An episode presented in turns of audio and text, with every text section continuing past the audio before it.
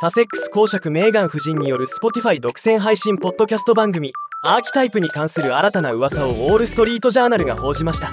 今度はメーガン夫人が米国のシンガーソングライターテイラー・スウィフトさんをゲストに呼びたかったが実現しなかったというもの。今回はこのニュースをお伝えします。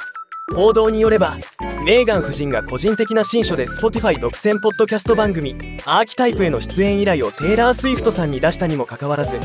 テイラー・スウィフトさんは代理人を通じて出演をお断りしたとのこと。この番組はメーガン夫人が女性ゲストを招いて世間が持つ女性に対する偏見やステレオタイプを打開する方法について語り合うもの。12エピソードが公開されましたが中にはマライア・キャリーやパリス・ヒルトンなどの著名人がゲストに登場していました。海外メディアに投稿された意見の中では1回のコンサートで2.8億円を稼ぐ世界一のポップカントリーアーティストがポッドキャスト番組出演を断っても不思議ではない。